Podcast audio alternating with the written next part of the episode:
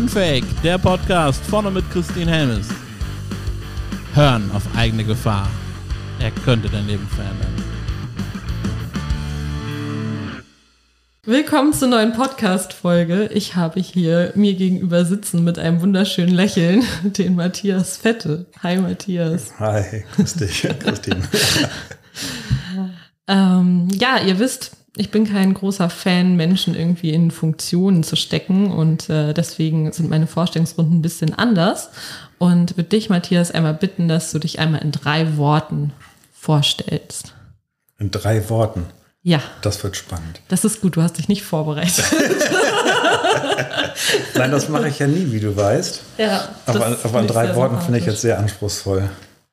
Ja, hau raus, was als erstes kommt. Ähm, menschennah, ähm, spontan und gerne humorvoll. Ja, kann ich unterschreiben. Sehr, sehr gut. Ja.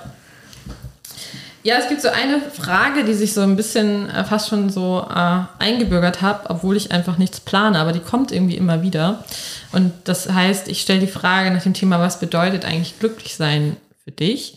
Und bei dir würde ich es aber ein bisschen abwandeln, weil mir kam nämlich heute der Impuls, dich zu fragen, wie hängen Hingabe und Glücklichsein miteinander zusammen? Ja, also ein Warm-up haben wir in diesem Podcast mal nicht.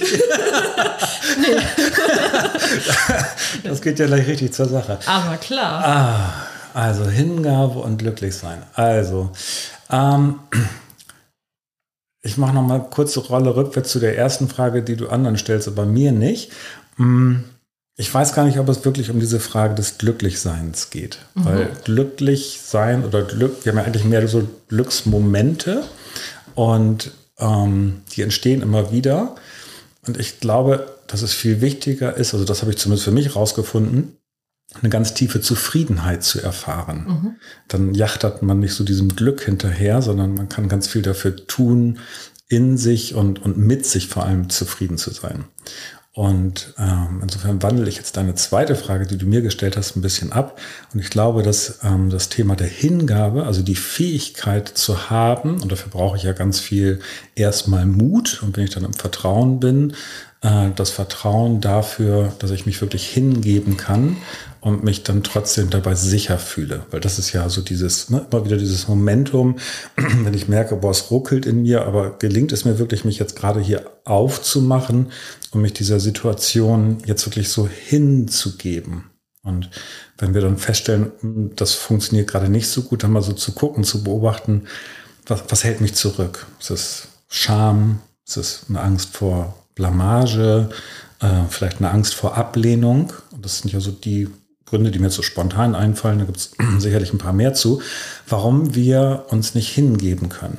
Und dann einfach mal so wirklich zu gucken und zu spüren, ähm, was entbehre ich mir denn selber an Gefühl für mich selbst, wenn ich mich halt nicht hingebe.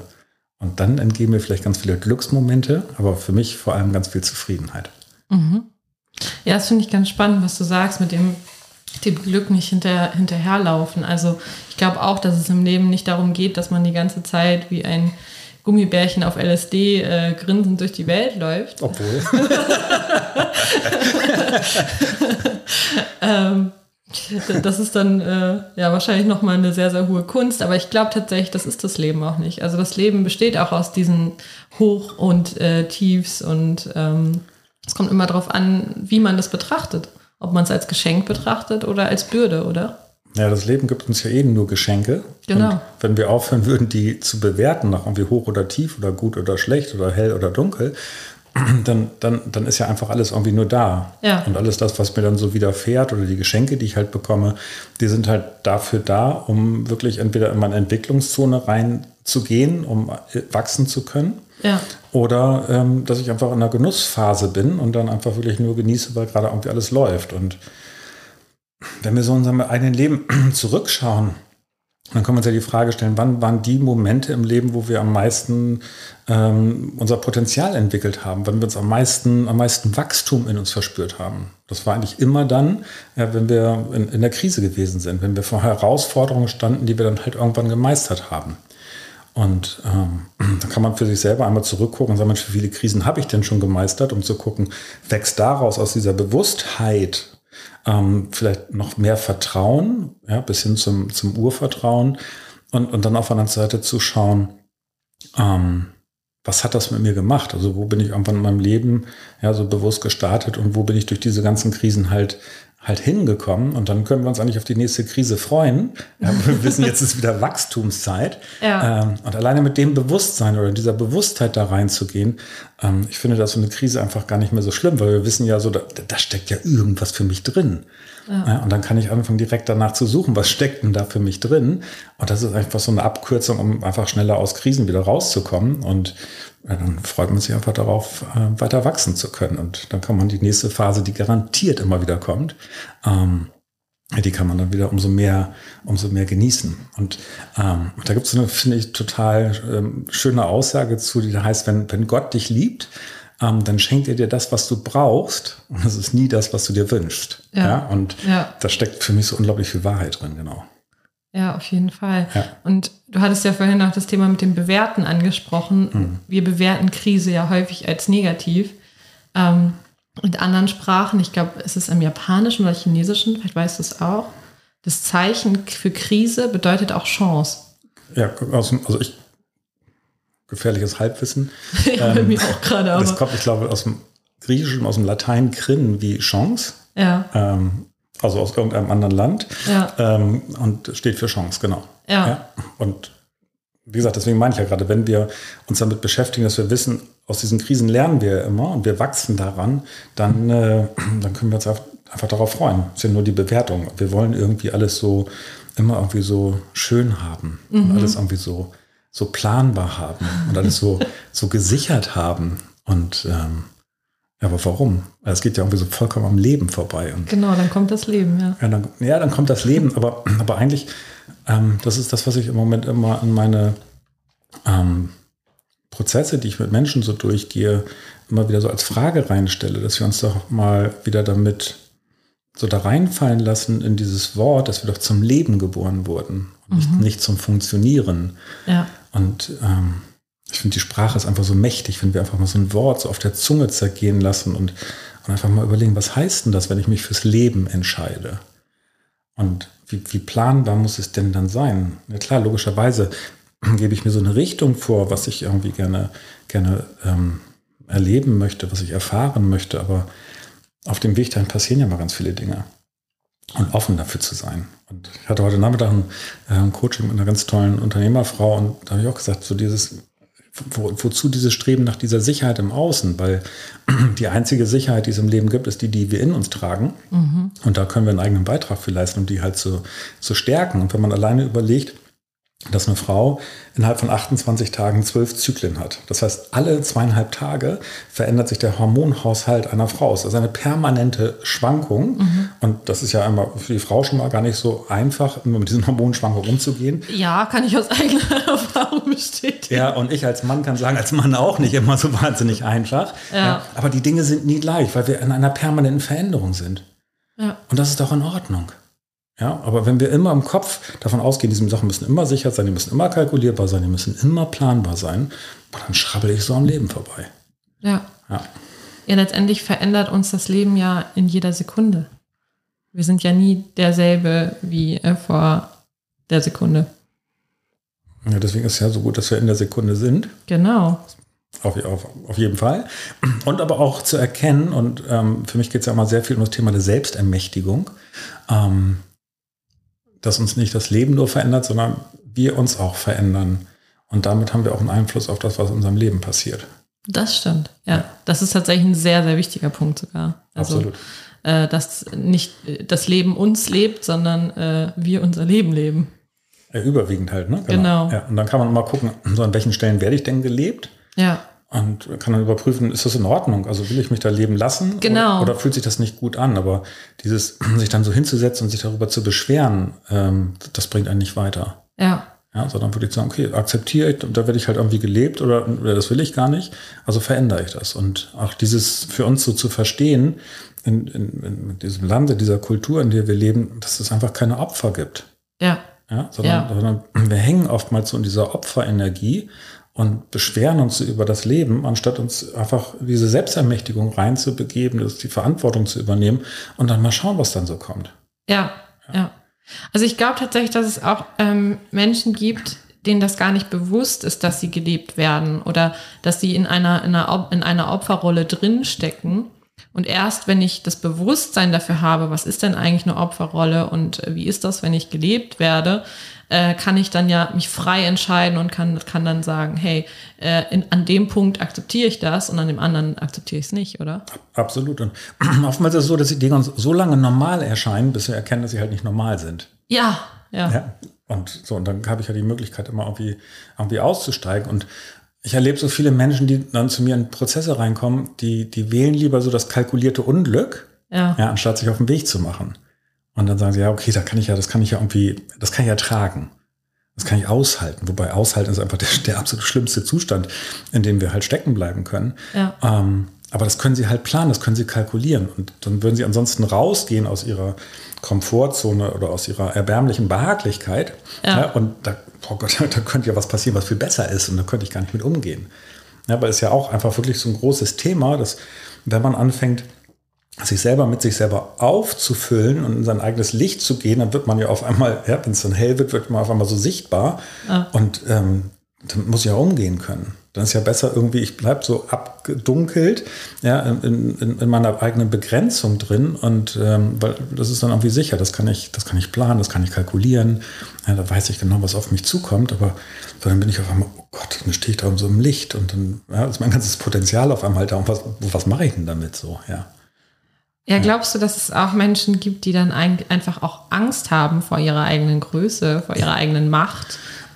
Total, also ab, absolut, ne, absolut, bis sie, bis sie feststellen, dass es die größte Befreiung überhaupt ist. Ja, Ja, und das ist für mich immer wieder so, so schön zu sehen, wenn das in den Menschen sowieso Klick macht, also maßgeblich am Herzen. Ne? Ja. Und äh, das ist ja so meine große Aufgabe, die Leute wirklich erstmal aus dem Kopf rauszuholen, wieder ins Gefühl zu bringen und dann einfach Kopf und Gefühl miteinander zu verbinden als Einheit. Und wenn sie dann einfach merken, so von wegen, wow, ja, so habe ich mich noch nie gespürt. ja, Und das ist so, pff, ich denke, das ist so, dann kriege ich immer Gänsehaut und das zu sehen und dann denken so von wegen, boah, das ist ja, das ist ja gar nicht so schlimm. ja? und, auch, und auch das festzustellen, dass diese Transformation, so wie ich die mit den Menschen mache, dass sie immer freudvoll ist. Ja, weil die Leute haben so Angst davor, wenn ich, oh, ich muss mir meine Themen angucken, ich muss mich auf, auf links drehen und meine ganze Vergangenheit durchwühlen und so. Und ich denke, naja, nee. Ja, sondern es geht ja wirklich darum, einfach Dinge zu erkennen, so wie es im Tempel von, von Delphi ja schon steht, aus 440 vor Christus, dieses Erkenne dich selbst. Ja. Und wenn ich mich dann selber erkenne, und dann geht es ja immer über das Akzeptieren und Annehmen und das Loslassen. ja, Und wenn ich loslasse, dann ist auch mein Leben leichter. Also warum muss ich denn Angst davor haben, etwas loszulassen, weil ich total einfach viel, viel leichter einfach durchs Leben laufen kann. So dieses Reisen mit, mit leichtem Gepäck. ja. Und die Fähigkeit hat jeder. Ich finde es spannend, dass du gerade äh, das Thema Loslassen ansprichst, weil ich glaube, dass viele das auch verwechseln mit Loswerden. Also hast du das auch schon erlebt, dass Leute dann zu dir kommen und sagen, sie wollen es unbedingt loswerden und in dem Moment funktioniert es nicht? Ja, das finde ich immer lustig, wenn ich dann mit, äh, mit Menschen so in, dem Prozess bin und dann ähm, kommt das ja auch sehr häufig oder ne, so geht es im pri privaten Bereich rein und ähm, erzählen sie irgendwie vom Thema oder ich frage auch ganz gezielt nach, ne, so wie läuft es denn in der Liebesbeziehung oder ist das Ja. eher eine Zweckgemeinschaft und, und dann Männer wie Frauen gleichermaßen sagen dann so, ja, nee, da müsste ich mich trennen. Ich sage, äh, Moment, also zum Thema loswerden. Ja. Ja, also es gibt ja noch ein paar Stufen davor und eine, eine könnte ja heißen, miteinander zu reden. Was? Was? Ja, Das also, geht. ja, also es ist für viele Menschen echt neu, ähm, aber es funktioniert. Ja. Und äh, auch da, ne, erstmal den Mut aufzubringen und dann wieder im Vertrauen zu sein und mich dem anderen zu zeigen. Ja. Ja, also wir sind ja oftmals in dieser Du-Vorwurfsform, du machst das nicht und du drückst die Zahnpastatube immer vorne aus und welche äh, tiefgreifenden Gespräche dann immer hochkommen. Also dieses den anderen irgendwie an die Wand drücken mit Vorwürfen, Ja. Ja, dann aktivieren wir ja diesen, diesen biologischen Überlebensinstinkt. Wir kommen ja noch aus dieser Urzeit Mammut und Keule, wie wir so biologisch funktionieren. Und da gibt es einfach nur, als Reaktion gibt es immer nur abhauen oder draufhauen. Ja. Also so funktionieren wir. Und wenn ich jetzt aber keine Du-Botschaften formuliere und den anderen anklage oder Vorwürfe oder Unterstellungen mache, ähm, sondern anfange von mir zu erzählen, also mich zu öffnen und mein Gefühl dem anderen ähm, darzulegen oder zu zeigen und mich, mich wieder fühlbar und spürbar zu machen, dann, dann muss der andere ja wieder draufhauen, noch abhauen, weil der ist ja nicht, ja, der Überlebensinstinkt ist ja nicht aktiviert.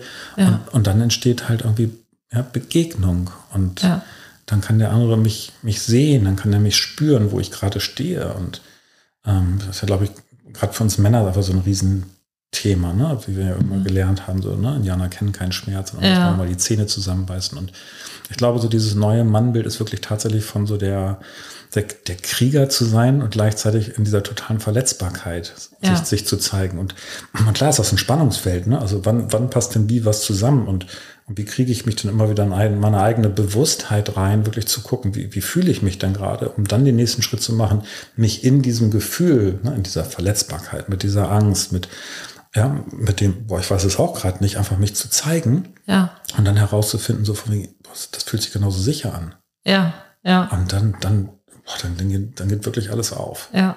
Ja, ja die, die Erfahrung habe ich tatsächlich in der Partnerschaft auch gemacht, ja. ähm, dass es Streit gab und irgendwann war ich an dem Punkt, wo ich dann gesagt habe, du, ich habe echt Angst. Mhm. Und in dem Moment ist wirklich wie was Magisches passiert, dass, ja. dass dieser Streit aufgehört hat. Total. Und dass wir wieder äh, in eine Richtung geschaut haben. Ja, ja. So, und umgekehrt genauso, wenn mein Partner mir signalisiert, ich brauche deine Hilfe, ich habe hier Angst oder ich habe ein Thema, äh, dass ich dann auch ganz anders äh, begegne mhm. als vorher. Also das war echt auch so ein, ja, so ein Learning auch. Also, ja, absolut. Und ja. das ist ja letztendlich, also wenn wir uns wieder auf dieses Menschsein berufen, und das ist ja dieses, was ich zu Anfang schon gesagt habe, also wenn wir uns fürs Leben entscheiden, ja. ähm, also mich auch lebendig mache dadurch, ähm, einfach, dann ist es nicht perfekt oder vielleicht ist es dann gerade erst perfekt. ja, Frieda, die Frage, wie rum man das betrachtet, um mich dann wirklich sichtbar zu machen. Und das ist total schwer, weil weil wir uns die Zeit nicht dafür nehmen. Ja. Weil wir so, so durchs Leben rennen und um uns selber zu fühlen oder um auch wieder da immer wieder mehr hinzukommen, brauchen wir einfach Zeit und Raum. Ja. ja Was glaubst du, warum Menschen sich diesen Zeit und Raum oft nicht nehmen? Ja, es sind unterschiedliche Faktoren. Ne? Also es ist einmal ja ganz viel Prägung. Also wenn ich jetzt so einen so so ein Typus habe, so Liebe über Leistung, also ja. zu Hause nur ähm, Liebe geschenkt wurde, wenn entsprechende Leistungen, gute Schulnoten oder ähnliches dahinter standen, dann wird es einfach total schwer, sich einfach Zeit ähm, zu nehmen und Raum zu nehmen, einfach nur zu sein. Sondern muss ich ja immer was leisten, ja, ja. weil ich ja immer diesem Gefühl dieser, äh, dieser Liebe hinterher renne, bis zu dem Zeitpunkt, wo ich erkenne, wenn ich anfange, die Liebe mir selber zu geben, ja, ja. dann brauche ich sie halt weniger von anderen und dann kann ich wirklich einfach auch wirklich erstmal in Liebe eintauchen, weil dann nicht mehr diese die, diffusen Gefühle damit verbunden sind. Und ähm, und das ist letztendlich ein, das ist einfach das ist ein Training. Das ist eine Übung. Und ja. ich kann mich so an meinen eigenen äh, Prozess äh, erinnern, als ich ja 2002 meine, meine, meine Diagnose bekommen habe, dass bei mir da Magenkrebszellen wachsen.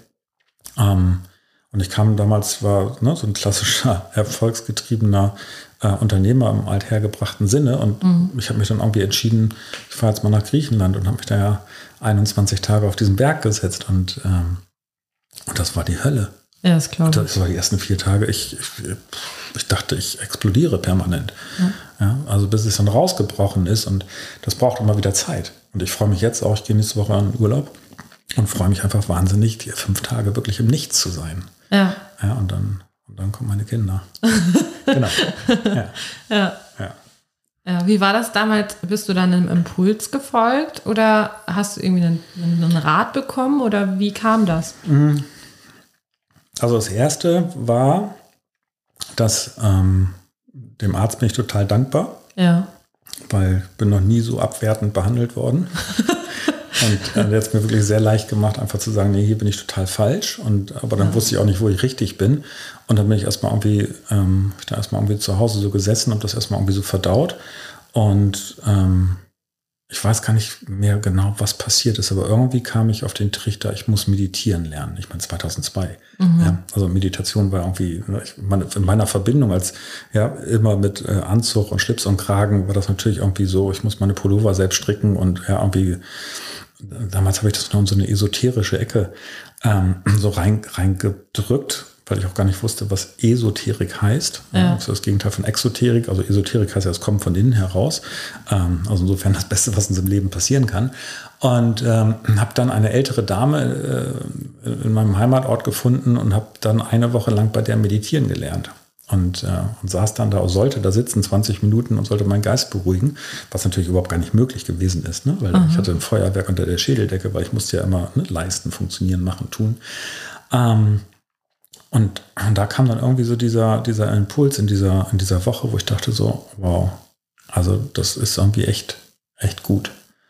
Und ähm, dann hatte ich irgendwie ähm, dieses unglaublich schöne Zitat von, von Bertolt Brecht gelesen, so dieses, gehe ich zeitig in die Lehre, dann komme ich aus der Lehre voll und ähm, verkehre ich mit dem Nichts, dann weiß ich wieder, was ich soll. Und diese Verbindung aus dem Zitat und aus meinen ersten ähm, zarten Gehversuchen im Bereich der transzendentalen Meditation habe ich dann gesagt, boah, das, das muss ich jetzt irgendwie machen. Ja. Und habe mich dann einfach aufs Intensivste mit mir konfrontiert und das war wirklich, ähm, das war irgendwie echt ein Game Changer in meinem Leben.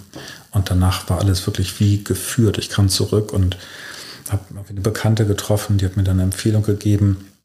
Habe dann damals Kontakt bekommen zum Deutschen Zentrum für mentale Medizin, die gibt es heute leider nicht mehr.